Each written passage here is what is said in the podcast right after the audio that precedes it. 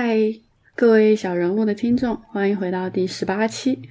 又到月底回顾总结的时候了。进入新的十年的第一个月，大到国家，小到微生物，都发生了翻天覆地的变化。我还记得第一天超开心的，然后到月底，现在就这个时候又很失望，也很无奈。期间也是起起伏伏很多次，有被锁在门外，蹲在那个狭窄的楼道上大哭，也有去那个水坝广场薅到两大束郁金香，然后笑得很开心。嗯，当然不想用这种很丧的心情去进入二月，所以向死而生是什么意思呢？就是，其实我是相信宿命论的，就觉得。生死有命，那这种不受自己控制和选择的事情降临到自己头上就是命了，然后它就是非常的不公平。我被命运抛弃了，我不能再自己抛弃自己，向命运投降，那样才是真的完蛋了。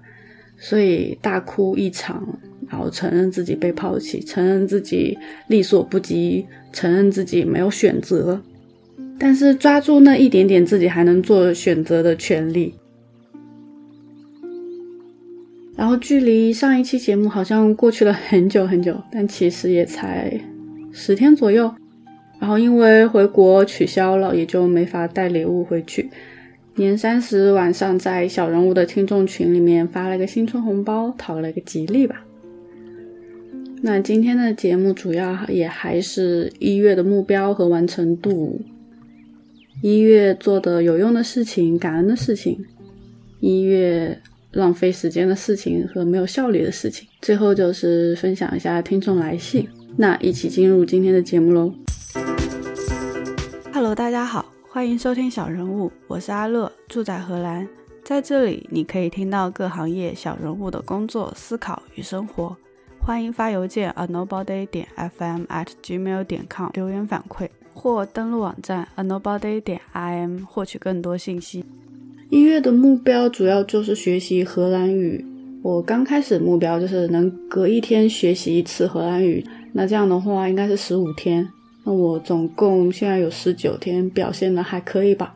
但是就是最后这一周嘛，就整个人都比较颓废，所以没有跟上进度。第二个早起。当然是越早越好，但是目前就是以七点半就能够在七点半起床，我就很开心了。这个计划真的是非常非常难。我看了一下，我这一个月大概只有一二三四五六七八九九天早起。明天能够在最后早起一天的话，冲到十天好不好？告诉自己好不好？明天早上早起七点半。那因为早起计划，我觉得真的超级难。然后我就在 Google Excel 里面列了一个表格的奖励机制，是这样的：就我如果在八点半之前起床，我今天能拿到两欧；八点之前起床能拿到四欧；七点半之前起床能拿到六欧；七点之前起床可以拿到八欧；六点半之前是十欧；六点之前是十二欧，然后以此类推。我能拿到的这个钱有什么用呢？因为我最近很想买 iPad。所以我在这张表格里面贴上了我那个 iPad 和它的价格，然后就每次我登记的时候，我就看到那个，就会让我，就每次就会还是会很懊悔，说自己为什么今天又浪费了一天，我没有拿到十欧的钱。这里就要讲到，因为我最近有在看《原子习惯》，那整一个表格奖励机制就是根据《原子习惯》来的。作者有说，习惯的养成就不要靠自制力，因为自制力是会消耗完的。这之前我在另外一本书里面也有写写过。作者提出了四个养成习惯的原则，第一个就是 make it obvious，第二是 make it attractive，第三个是 make it easy，第四个是 make it satisfying。第一条是你的提示一定要很明显。比如说看书，那如果你是手机上 APP，那你就要把它放在首屏。我是放在底部栏，就怎么样滑都能看到。那如果我一直在那边滑，又不做什么事情的话，我就打开它看一会儿书。或者如果你是用 Kindle 的话，就把它放在床头边，在上床的时候你就瞄到它。你就是哦，我要看书了。那还有比如说你早上起来要喝杯水，那就在睡前的时候就把水摆在床头。那比如说你想要养成运动的习惯，就把跑鞋放在你必须经过的地方，最好能妨碍到你走路这样子。第二个原则就是动机要诱人，即使是很肤浅的目标也可以。比如说我学英文就是为了装逼。然后第三个就是行动要简单，不要追求完美，而是把每一个目标都切割成两分钟就能完成的行动，就越简单越容易做到。目的就是在于你就有一个条件反射的习惯，所以你每天到那个时间点。然后到后面你会发现，到了这个时间点，你就会想要去做这件事情，然后从两分钟延长到五分钟，再延长到十分钟这样子。哦，第四点了，是不是？奖赏一定要有感。比如说我在做早起计划这件事情，我就把我的 iPad 的图片就和它的价格就放在我这个早起计划的这个表格里面。那我每次登记的时候，我就要看到它。哦，我很想要它，对不对？我每登记一次呢，它就会自动累加分数。哦，今天我已经达到。三十欧了，嗯，微不足道一点一点，但是你每一次都能感受到这个记录带来的分数。看到后面，其实作者有提到说，你想要养成的习惯一定是适合你的习惯，而不是当下流行什么习惯。可能有些人适合早起，有些人呢他晚上效率更高。那我自己想要早起，是因为我之前坚持过四五个月，我觉得这个状态很好。皮肤也会很好，晚睡我就会长痘痘，然后又很油腻。但是身体真的很不听使唤，就不知道大家有没有什么早起的秘诀？发现即使我做了这张表格，好像还是很难在早上起来。所以我没有把这几个原则哦摆在这个月做的有用的事情上，因为我还没有看到它的效果。再试试看，我看看我这张 Excel 表格。能不能在下个月有所进步？因为这个月的话是十天，那下个月最好就是二十天，好不好？然后下一趴这个月做的有用的事情和感恩的事情，我发现收到陈浩前辈 T G 回复也是在这个月的事情，感觉已经很久很久以前了，所以这个月真的好漫长。他给的回复的话，可以在我之前写的二零一九年终总结里面看到原文，我这里分享一下我的感受吧。第一点，他是说。要坚持现在做的事情，直到它变成一种习惯。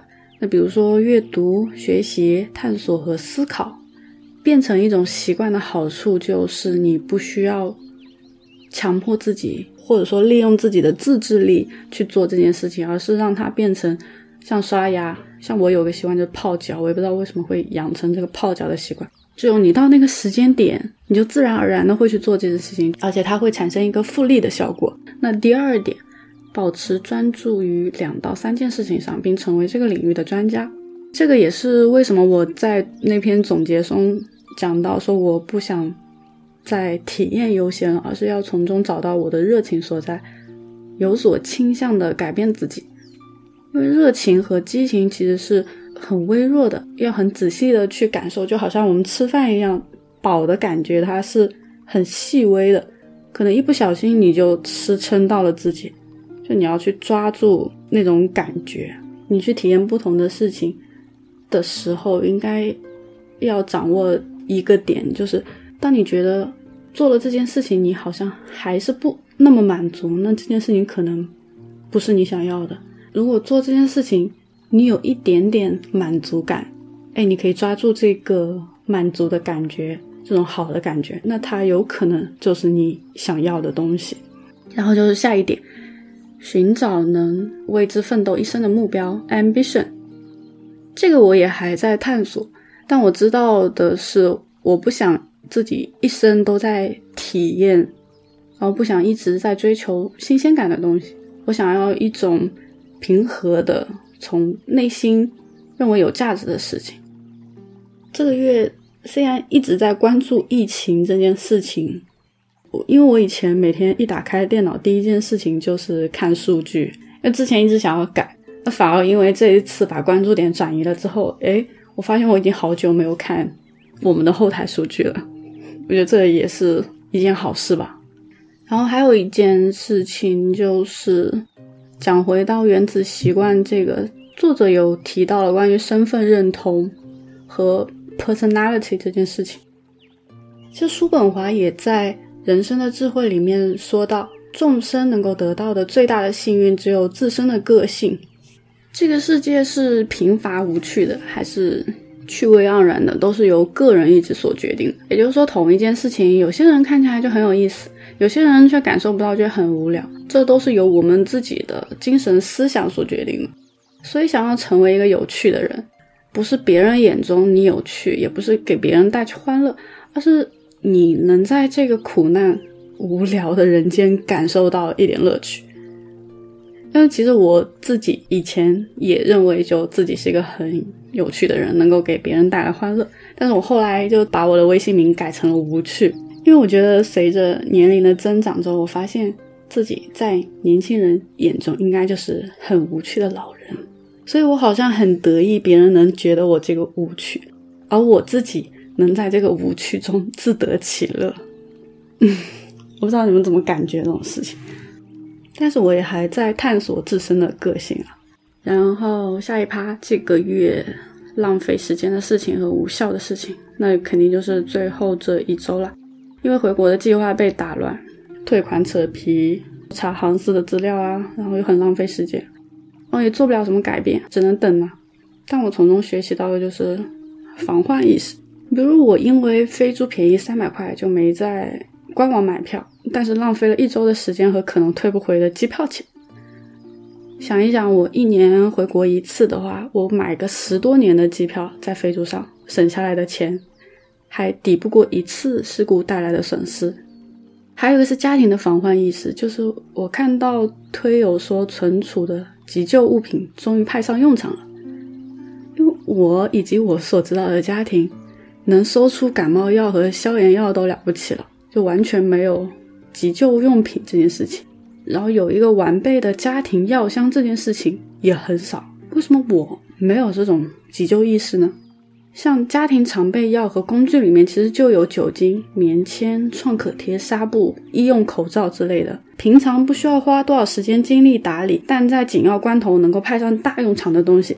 这两件事情其实是同一件事情，就是像刚刚买机票和家庭药箱，就是这种小付出。但是能得到大回报的事情，我好像没有这个意识。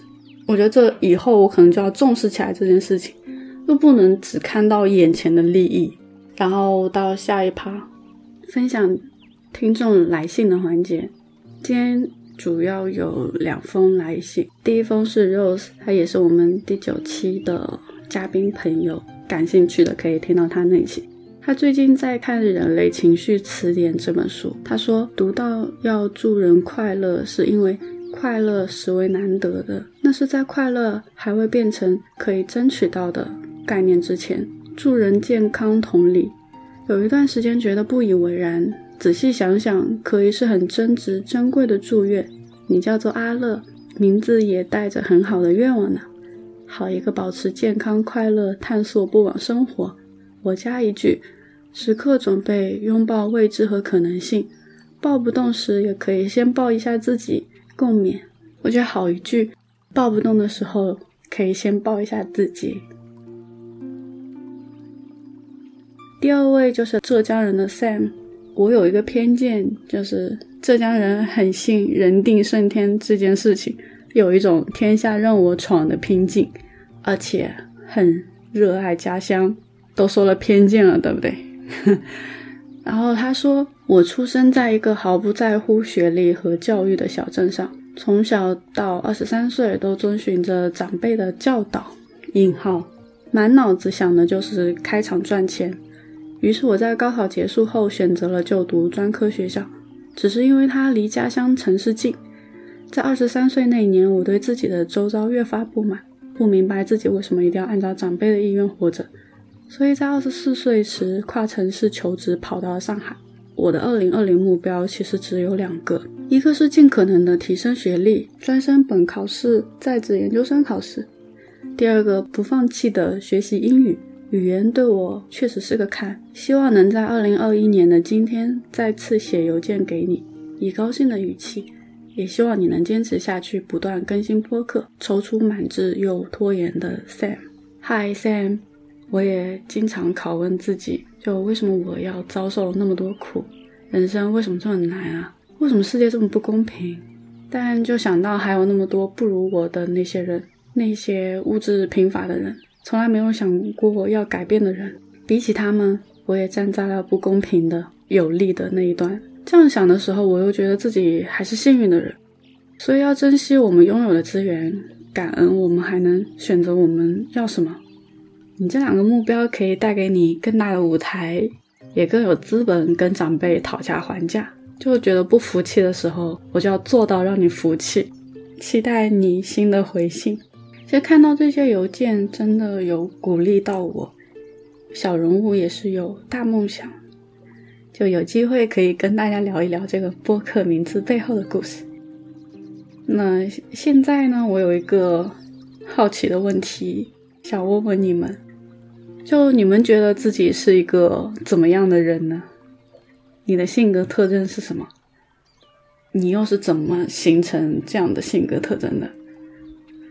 又或者，我们共同活过了这一次疫情，你最想做什么？节目到最后，还是希望大家多读书，少看报纸，少看新闻。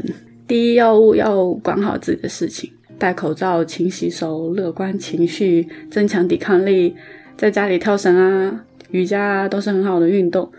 晒晒太阳，心情也会好一点。如果每个人都先管好自己的事，我觉得这世界还是会很好的。有能力再去帮助别人，那这个世界会变得更好。今天是一月三十号晚上，我的肚子已经开始叫了。录完这个节目就要去吃饭了。那今天就这样子喽，下次再聊。最后感谢收听小人物，喜欢记得订阅、收藏、分享。有思考和感悟，欢迎发邮件告诉我们：a nobody 点 fm at gmail 点 com。别忘了登录网站 a nobody 点 im，查阅更多相关信息。